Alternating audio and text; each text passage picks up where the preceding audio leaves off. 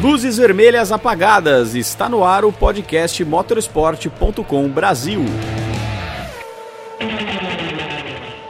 Olá, amigo ouvinte do podcast motorsport.com. Estamos começando aqui a edição de número 68. Eu sou o Eric Gabriel e quero agradecer a todos vocês que nos prestigiam a cada semana. Muito obrigado mesmo. Hoje vamos falar sobre aquele que é apontado como um dos maiores talentos se não o maior talento puro da Fórmula 1 atual. E ele é o Max Verstappen. A Red Bull, sem dúvida, é a segunda força da categoria em 2020, mas mesmo assim, algumas pulguinhas atrás das orelhas e começam a surgir, envolvendo o piloto holandês e a capacidade da equipe austríaca de entregar um carro competitivo a ele. O Carlos Costa, que está aqui conosco para participar do programa de hoje, até gravou um vídeo sobre o assunto no nosso canal do YouTube recentemente. Explica pra gente isso aí, Carlão. Tudo bem? Fala, Eric. Fala, pessoal que nos escuta. Um prazer participar de mais uma edição do podcast. É isso aí. Basicamente, existe uma cláusula no contrato do Verstappen com a Red Bull que permite que ele saia da equipe no fim do ano que vem, ou seja, depois da próxima temporada, caso ele avalie que a Red Bull não está dando para ele um carro suficientemente competitivo. Então, se o Verstappen e todo o seu staff, claro, fizerem essa avaliação, ele vai ter a possibilidade de deixar a equipe. A grande questão que fica é a seguinte: para onde ele iria, né? Tendo em vista justamente o fato de que a Mercedes vai ter o Bottas pelo menos no ano que vem e deve ter o Hamilton também para o ano que vem, mas se o piloto britânico quiser para mais adiante, e todas as outras equipes fora a Mercedes estão muito inferiores à Red Bull. Então é uma via de mão dupla aí para o Verstappen avaliar, mas vamos ver como isso se desenrola nos próximos capítulos. De todo modo, embora ele tenha tido esses problemas de motores aí no GP da Toscana e no GP da Itália, ele foi um dos dois únicos pilotos não Mercedes a vencerem nesse ano, né? O Pierre Gasly na Itália, é, com aquela corrida completamente atípica, e o Verstappen na, na Grã-Bretanha. Então vamos ver como isso se desenvolve, Eric, mas acho difícil ele sair da, da Red Bull tão cedo assim. É isso aí.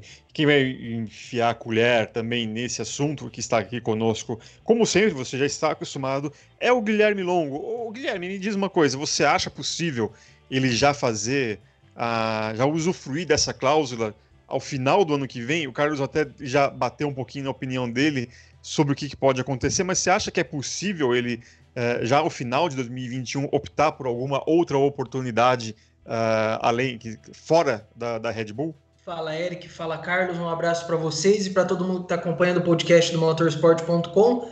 Olha, eu acho difícil, mas a gente tem que analisar que as circunstâncias podem mudar muito até o final do ano que vem.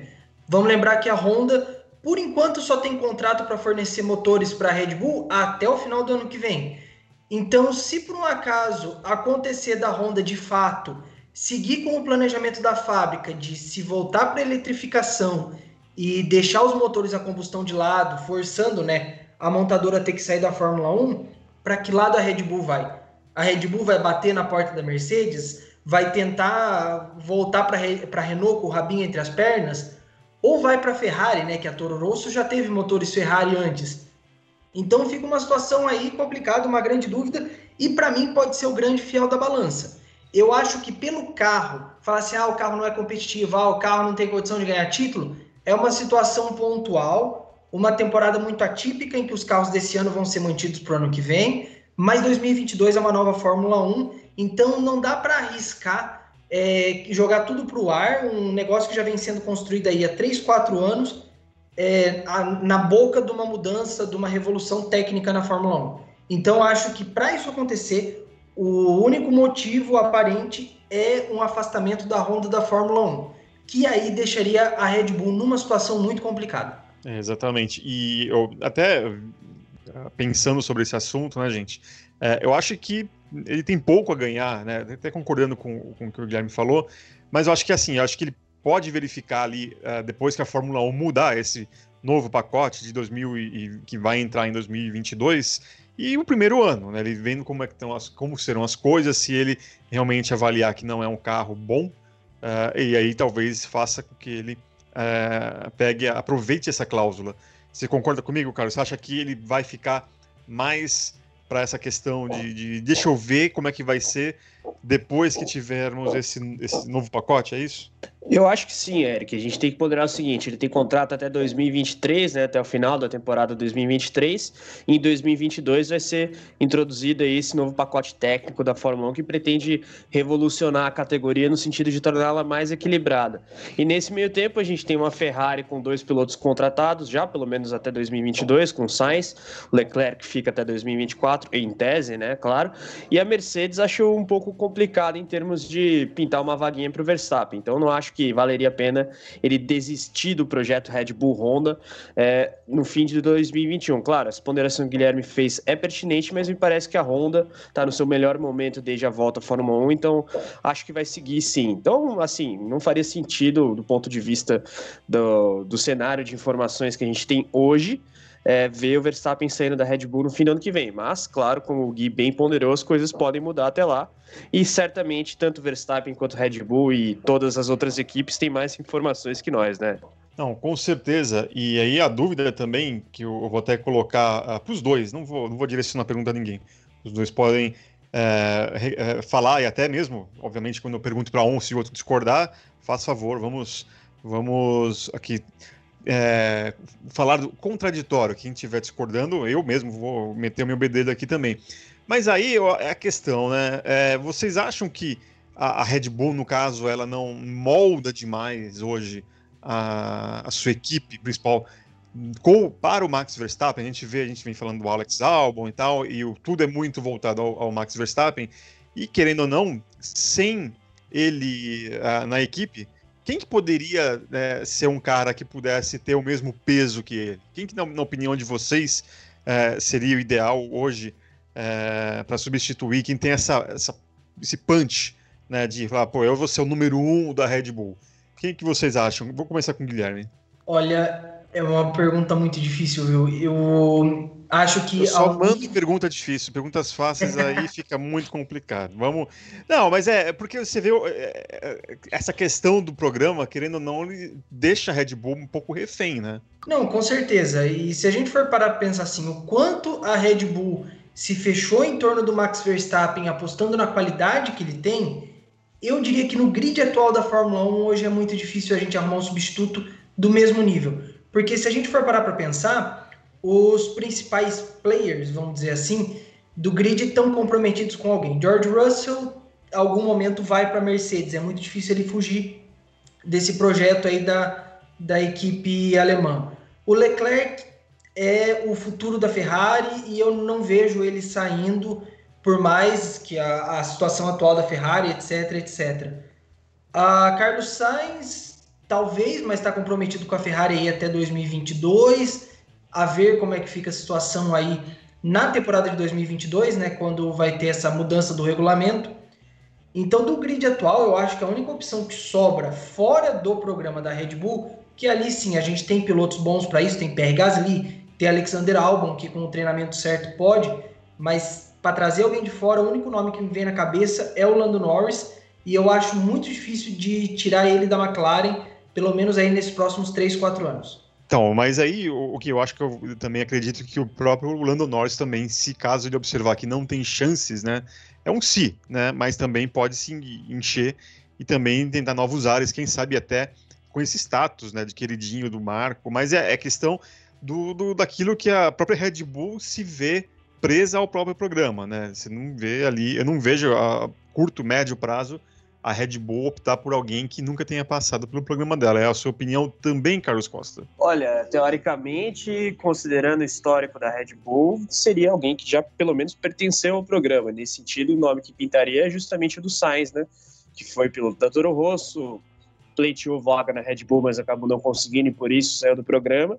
E vai ter uma chance na Ferrari. Agora, eu acho o seguinte: se for alguém da Ferrari, é mais possível que seja o Leclerc tretando com todo o time de Maranello e sendo um, um cara que fica disponível no mercado. Mas assim também, como guia, eu acho que não vai acontecer isso tão cedo, pelo menos. Então o Verstappen é meio que insubstituível nesse presente momento.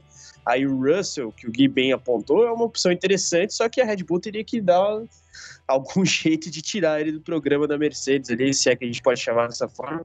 Mas enfim, é, é um pouco difícil projetar alguém para a vaga do Verstappen sei lá, vai que traz um Ricardo de volta, se a McLaren naufragar, enfim, mas acho difícil ver. Primeiro que eu acho difícil o Verstappen sair, segundo, é, caso ele saia, eu acho difícil achar alguém à altura dele. É, e dentro das, uh, das fileiras da, da Red Bull, do programa, enfim, é, eu acho que a gente tem que ficar de olho, a gente já ficou de olho, quem acompanha o motorsport.com já ficou de olho é, no piloto neozelandês, o Liam Lawson, que faz parte do programa da Red Bull, correu na Fórmula 3 essa, nessa temporada, venceu corridas e é um cara que, que pelo menos assim, a, o que fica tá muito presente na minha memória, a Toyota Racing Series, é, em que o próprio Igor Fraga, né, que a gente não pode se esquecer também, que faz parte do programa, mas é, me parece que o, o Lawson ele tá um passinho à frente nessa fila apesar dos dois terem corrido na Fórmula 3 esse ano, mas me parece que o Lawson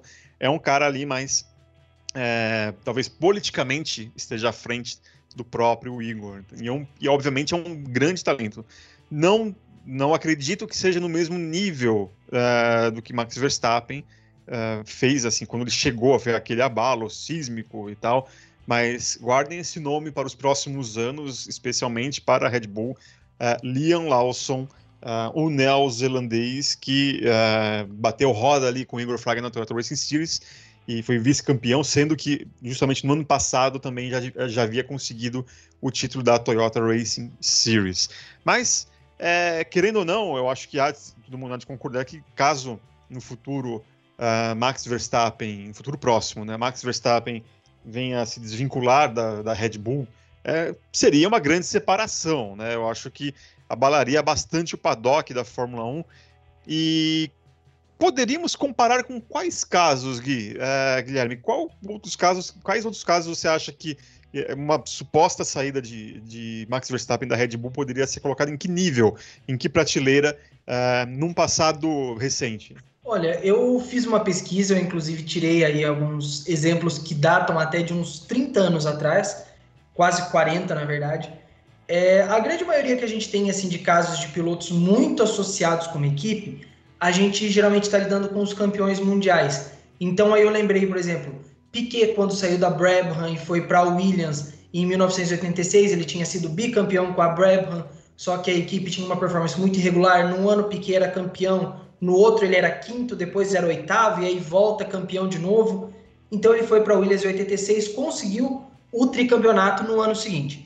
Outro exemplo que me vem na cabeça, Schumacher, a troca da Benetton para Ferrari, que é, surpreendeu todo o paddock da Fórmula 1, né? O cara bicampeão ali, 94, 95, chega no final de 95, eu vou para a Ferrari em 1996, apostou numa reconstrução da equipe junto com o Jean Todt e posteriormente com o Ross Brown, e que surtiu todos os frutos possíveis e imagináveis, né? Os cinco títulos e aquela infinidade de recordes que a gente vê que o Schumacher obteve na época.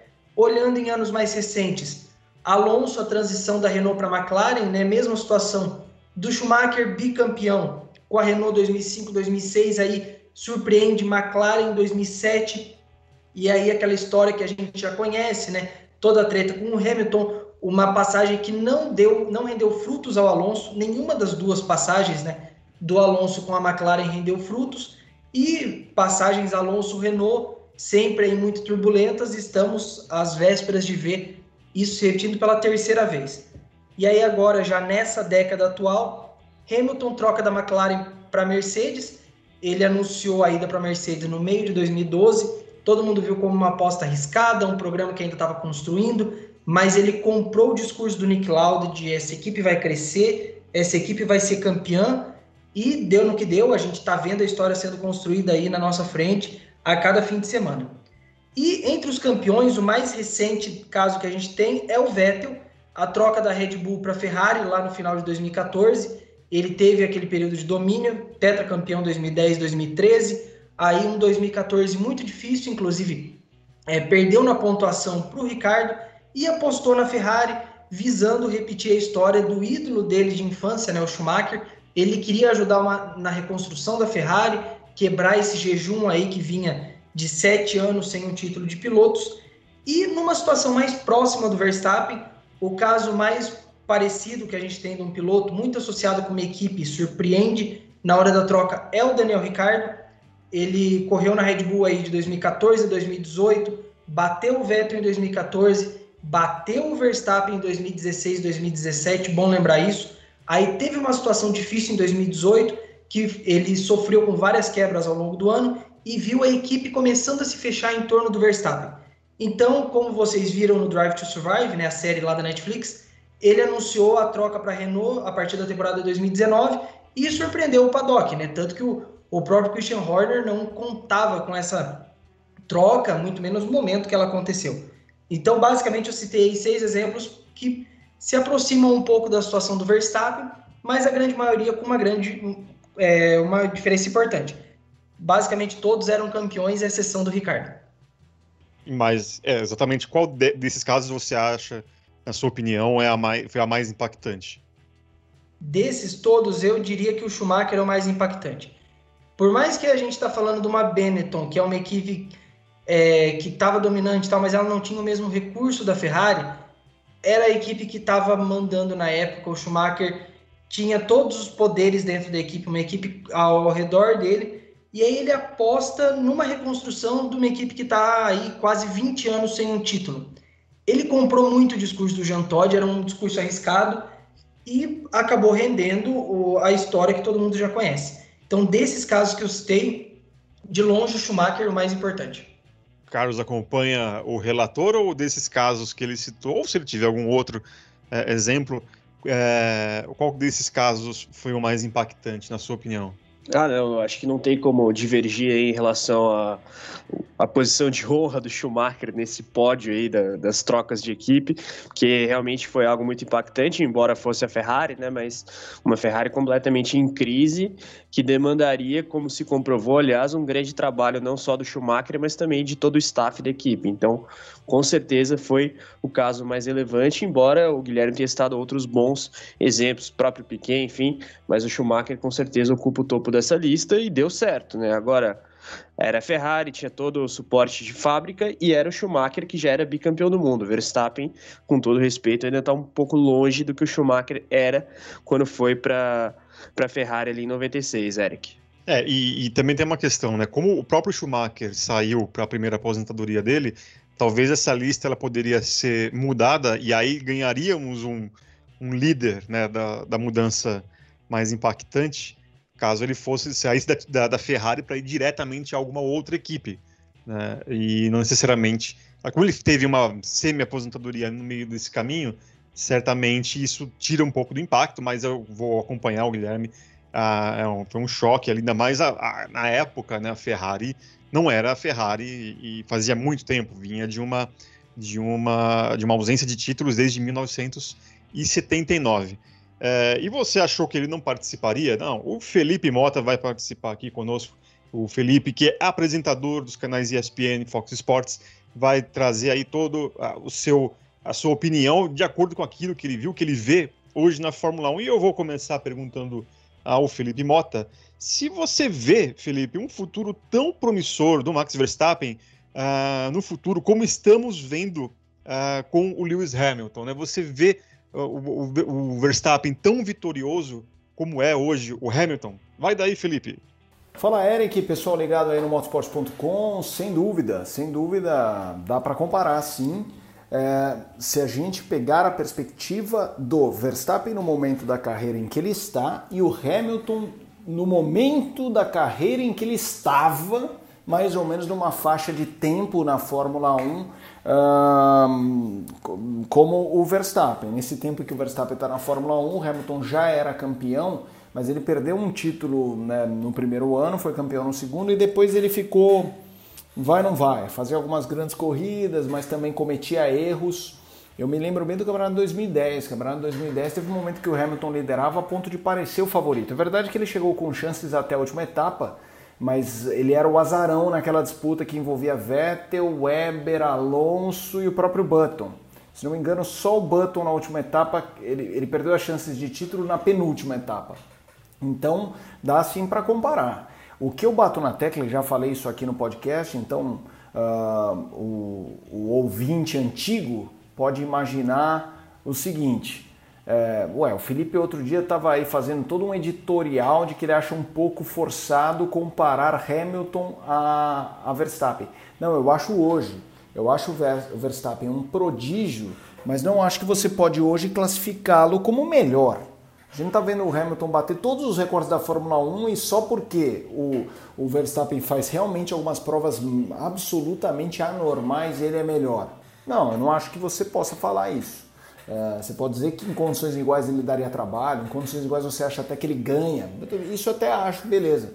Mas falar que ele é melhor, é, hum, eu acho que hoje não dá para falar isso. Mas pegando como amostragem quatro, cinco primeiras temporadas, quatro, cinco primeiras temporadas do Hamilton, mesmo o Hamilton campeão e já batendo na trave uma vez antes de ser campeão, que foi 2007, é, eu acho que dá para dizer que de talento que o Verstappen mostrou até agora é quase do mesmo tamanho, se não do mesmo tamanho que o que o Hamilton nessa mesma faixa, não de idade porque o, o Verstappen começou antes mas de tempo de grid.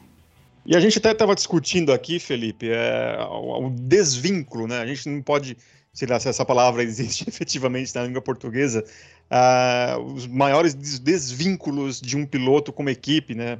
Cada um com a, com a, sua, com sua, motivação, uh, mas a gente pode dizer uh, que qual, qual o caso mais chocou o paddock da Fórmula 1 no passado recente em que você pôde cobrir? Foi a do Alonso saindo da Renault para a McLaren? Foi o do Hamilton uh, saindo da McLaren para a Mercedes? Ou até mesmo a do Vettel uh, deixando a Red Bull para apostar tudo na Ferrari? Qual é a sua opinião? Olha, Eric, essas comparações que você propôs, uh, Alonso, Hamilton e Vettel, eu acho a mais impactante dessas a do Hamilton e explico por algumas com alguns argumentos. Uh, a Mercedes era um esboço de projeto bem sucedido, mas ainda estava distante disso. E a McLaren, ela começava uma curva de declínio que talvez fosse perceptível ao Hamilton, que dentro da equipe estava, mas não ninguém imaginava que a McLaren rumaria para o fundo do poço, como bateu e agora esboça voltar. Ele teve essa percepção de entender, talvez, que ali a coisa fosse engrossar e que valeria a pena apostar uh, na Mercedes. Por isso que eu costumo dizer quem fala que só pegou filé mignon Hamilton, cara, ele teve muita percepção, ele teve estrela, né? Tem gente que diz, ah, ele teve sorte, teve, muitas vezes teve. Não é fácil você escolher entre A e B e dar certo num esporte como a Fórmula 1. É, então, quando o Alonso saiu da Renault, a Renault, embora bom time e bicampeão, foi mais ou menos como a, a, a, o Schumacher, bicampeão de Benetton, e para a Ferrari. A Ferrari não vencia há anos, é verdade, a McLaren não é esse o caso, mas a McLaren foi campeão com o Hakkinen, vivia ali um jejum, mas no primeiro título do Alonso, o grande adversário dele foi o Raikkonen. É, que tinha um carro mais veloz do grid, mas que era ruim de confiabilidade, quebrava muito. Então nessa o Alonso foi campeão pela primeira vez. No segundo ano, aí a McLaren caiu um pouquinho, ele apostou na McLaren, mas era a McLaren, ainda gozava de um super status, de super equipe, e a Renault de um time ajustadinho, mas não o mais poderoso. E o Vettel, quando saiu da Red Bull, já tinha um tetracampeonato nas costas, tinha levado ferro do Ricardo na primeira temporada juntos, então ele foi buscar novos ares. Então a que surpreendeu e impactou mais foi a do Hamilton, mas que é, não fico. E por que eu acho que ela, ela surpreendeu mais? Porque, embora o Hamilton demonstrasse começar a ficar cansado da McLaren e precisar de novos ares, ele não ficou detonando a equipe o tempo inteiro. Como essas rotas de colisão que a gente viu do Alonso na Ferrari, depois do Alonso na McLaren, começa sutilmente a ver o Verstappen na Red Bull. Então, assim, eu acho que se o Verstappen hoje saísse da Red Bull, seria um choque para o ano que vem mas dá mais um, dois aninhos nesse, nessa toada, a gente vai entender e a rota da, de colisão está clara. E quando ele sair, não vai ser surpresa. Vai ser uma relação que se deteriorou. Como, por exemplo, Senna e McLaren uh, depois de um tricampeonato. Se foi tricampeão, chegou um momento que ele falou: pô, não estou ganhando mais, a Williams está voando, o tempo está passando, eu vou embora. Quando isso aconteceu, era esperado, não foi um choque. Então o Verstappen seria um choque hoje, mas dá mais um ano e meio de lenga-lenga, que a gente mesmo vai falar, ih, já era. E quando ele anunciar, vai ser simplesmente uma formalização de algo esperado. Tá aí, essa foi a opinião do Felipe Mota, mais uma vez, abrilhantando o nosso podcast.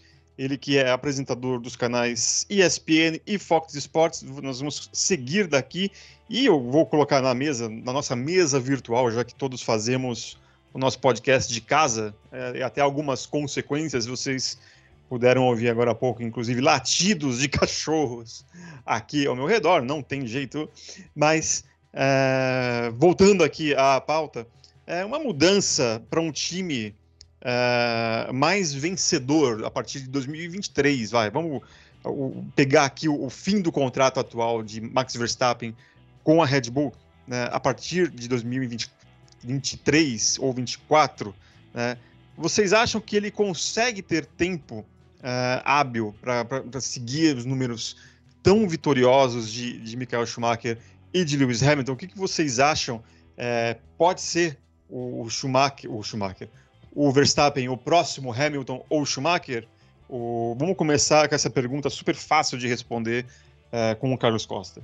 Olha, Eric, de fato é uma pergunta difícil, como é de sua, de seu praxe, aliás, mas é, vamos considerar o seguinte: ele vai ter, se não me engano, 24 anos no fim de 2023, ou, 20, ou 25, enfim, mas ainda vai ser um piloto jovem. Só que é o seguinte: não tem como imaginar que ele vai pegar uma equipe é, que ele vai ter que tirar meio que do zero, como fez o Schumacher com a Ferrari, como fez o Hamilton com a Mercedes. Então, assim, mesmo que ele ganhe o um número X de títulos que Schumacher barra Hamilton ganharam, barra vão ganhar, eu acho difícil colocar o Verstappen é, no mesmo patamar, tanto que o, o Schumacher quanto que o Hamilton, justamente por esse fator de construir a equipe em torno de si e em prol da equipe, no sentido de ser campeã, tanto entre construtoras, mas também de pilotos. Mas, assim, é, essa é uma, uma opinião que se baseia no cenário atual, no quadro de informações que a gente tem hoje. Pode ser embora seja bastante improvável, que ele consiga ir para uma equipe que demande dele um tamanho envolvimento né, no desenvolvimento do carro e tudo mais, que faça com que ele seja campeão e tenha o mérito de tirar um time do zero. Tudo bem, Mercedes e Ferrari não são times que estavam no zero, né?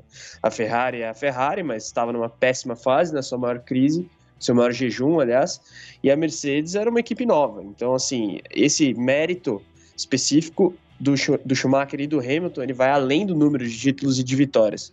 Então acho que é difícil pensar no Verstappen igualando os feitos desses dois caras. E aí eu não estou nem dizendo que ele é mais ou menos piloto, embora eu ache sim ele menos piloto, mas é o fato de que a conjuntura foi é, um grande desafio tanto para o Schumi quanto para o Hamilton e eles conseguiram vencer esse desafio. É, e tem essa questão, e até bem polêmica, né, Carlos?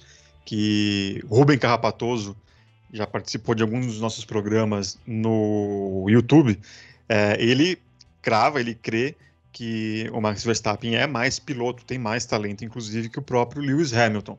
E pesquisando aqui também, é, acho que tempo há, né? Como você disse, ele vai ter 23, 24 anos quando ele, né, caso ele, ele decida é, sair da Red Bull. Mas lembrando que no ano 2000, que é justamente o primeiro ano que o Schumacher dá aquela sequência incrível de títulos, já bicampeão, mas ele consegue fazer aquela sequência incrível na Ferrari. Em 2000 ele tinha 31 anos. E o próprio Hamilton, o primeiro ano de Mercedes dele, ele já tinha 29. Então é, tem uma, um tempinho aí de se acertar é, o Max Verstappen para tentar pegar uma equipe que traga e realmente a gente observar esse talento que todo mundo fala, que a gente já viu, né? A gente já viu ele mostrar bastante coisa dentro das pistas, né? Então, mas tem uma questão também, como que estará a Fórmula 1 e como é, chegarão a, a esses novos pilotos, as novas safras. O que, que você acha desse assunto, Gui?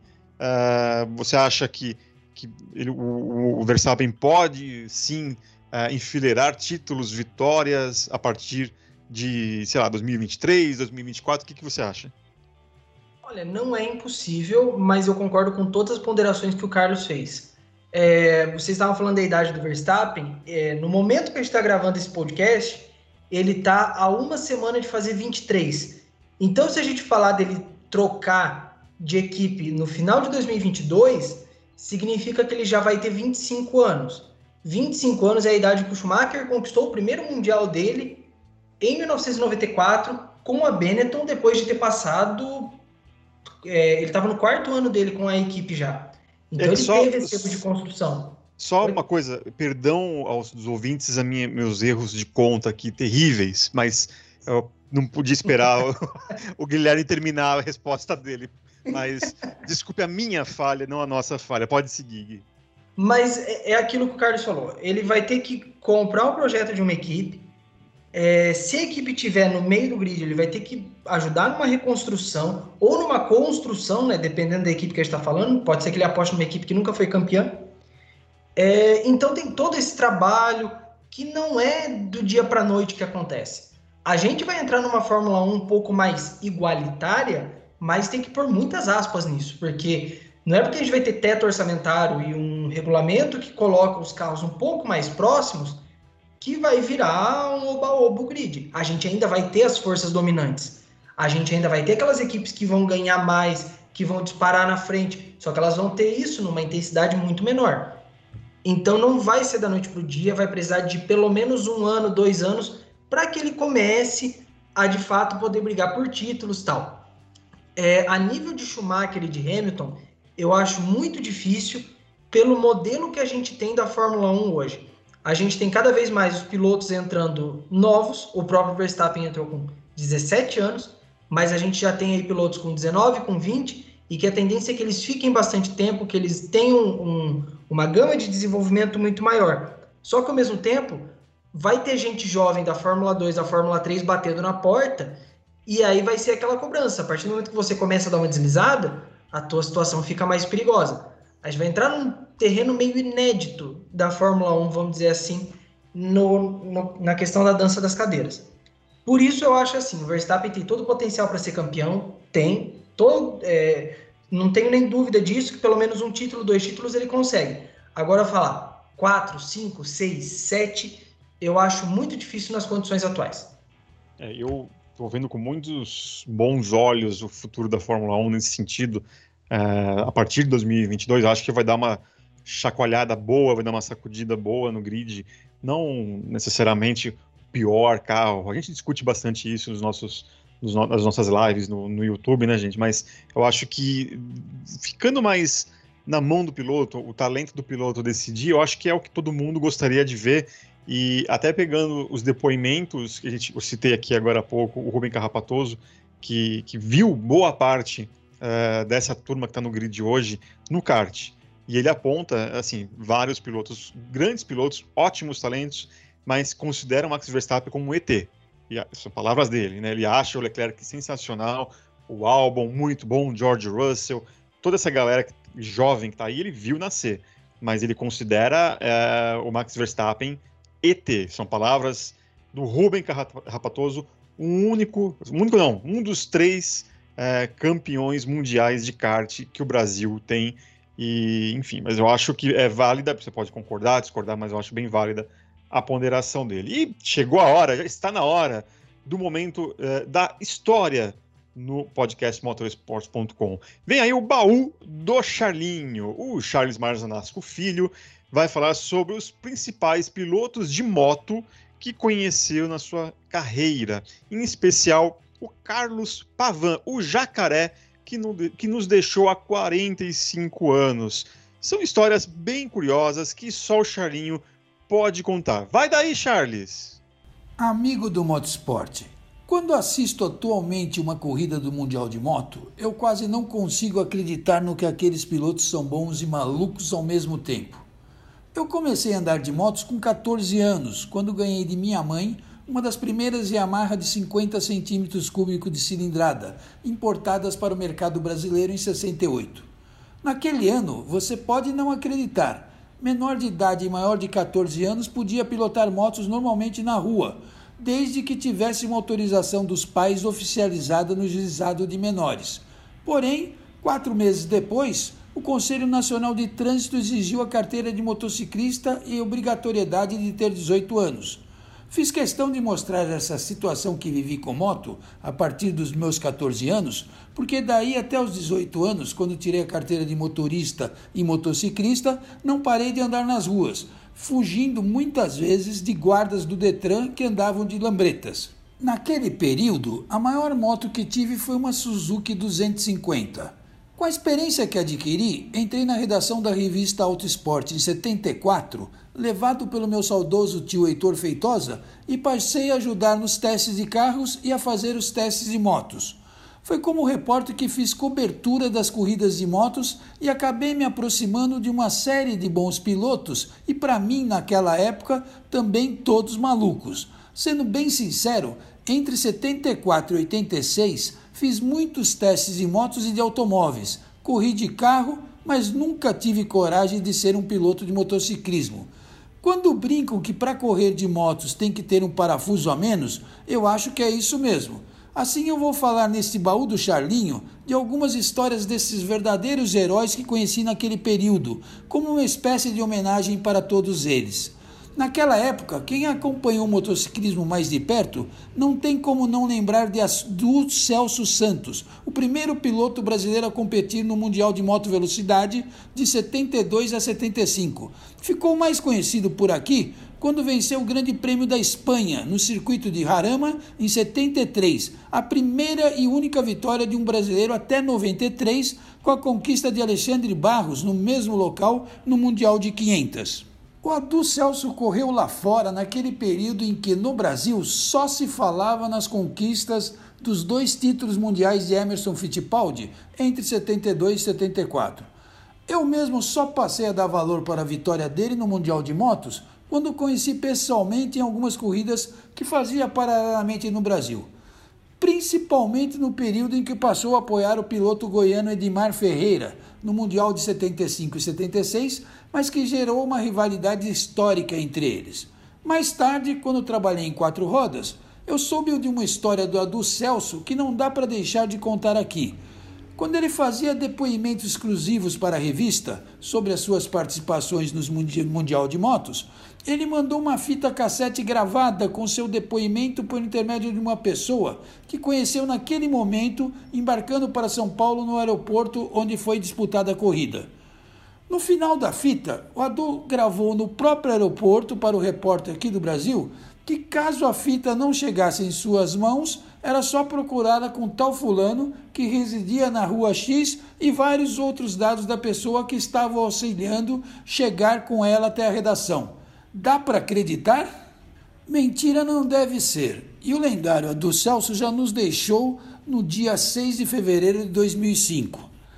Outra dupla que não dá para deixar de lembrar é a de Walter Tucano Barque e Denísio Casarini foram também grandes nomes do motociclismo naquele período, mesmo não participando do Mundial de Motos.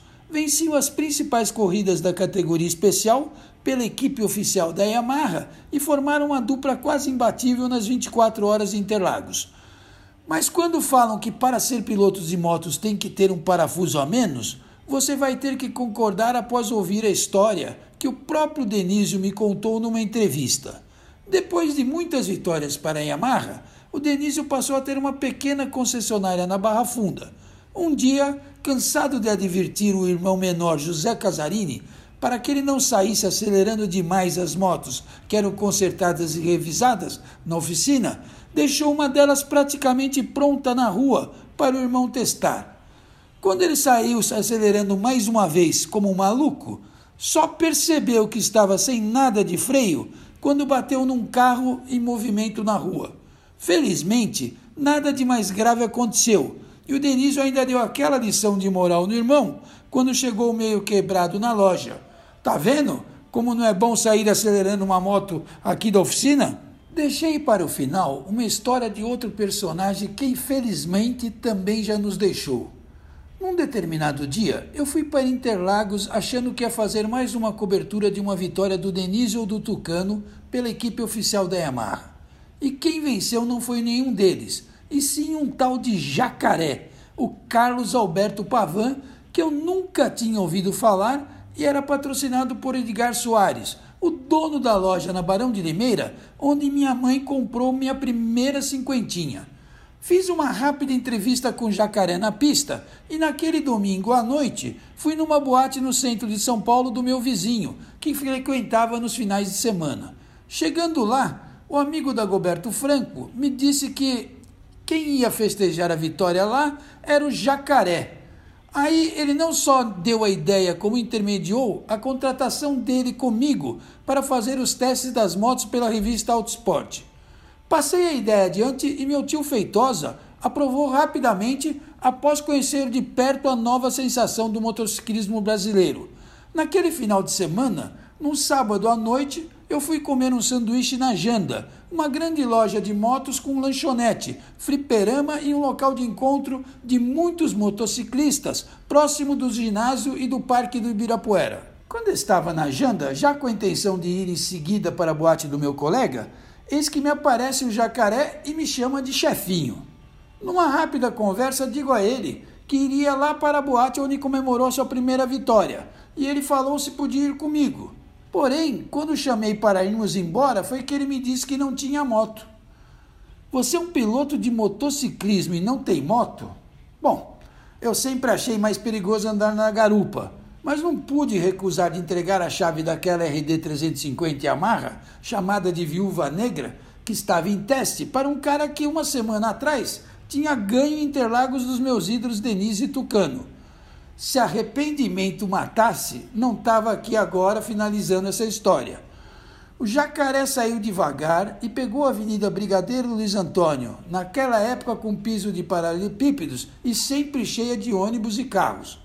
Ainda antes de chegarmos na parte de subida para a Avenida Paulista, sem capacete, é claro, eu ouço ele dizer para eu ir para a frente da moto. Quando reparo, com a moto em movimento, só sobrou o guidão para eu passar a pilotar e ele, nem sei direito de que forma, estava com seu próprio corpo pelo lado de fora do meu e sendo o novo garupa da moto. Já tinha feito isso, chefinho? Achou legal? Vem para trás. Nossa, eu tentei parar a moto, mas não deu tempo. Em poucos segundos, o jacaré já era piloto de novo.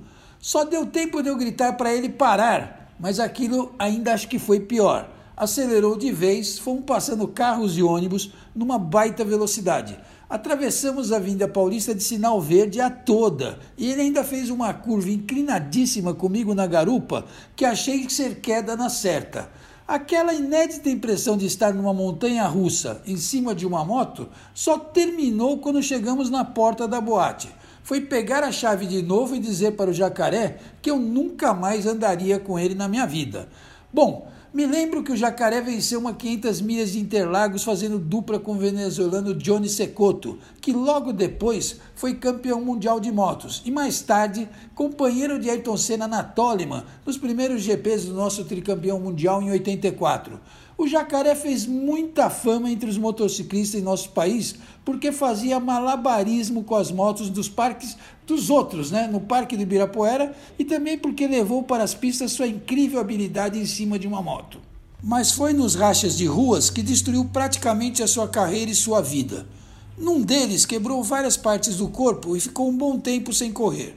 E quando retornou, numa 200 milhas de Interlagos, ainda com a clavícula quebrada, chegou em terceiro lugar da classificação geral com uma BMW 900 e foi o primeiro da categoria esporte.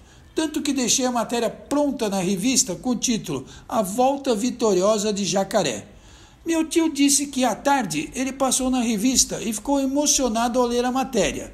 Naquela noite de sexta-feira do dia 23 de agosto, num racha de rua, na Avenida Cidade Jardim, ele nos deixou para sempre e meu tio, na semana seguinte, fez uma pequena introdução na matéria com a sua morte e o título A Última Vitória de Jacaré.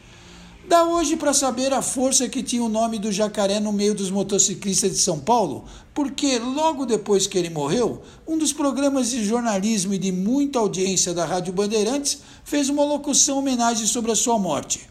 O vídeo com fotos dele e essa locução que estão no YouTube, o Celso Miranda do Band Esportes me passou e eu postei no meu Instagram, arroba Charles Marzanasco Filho. Veja e ouça a bela homenagem feita para o maior motoqueiro de todos os tempos do país.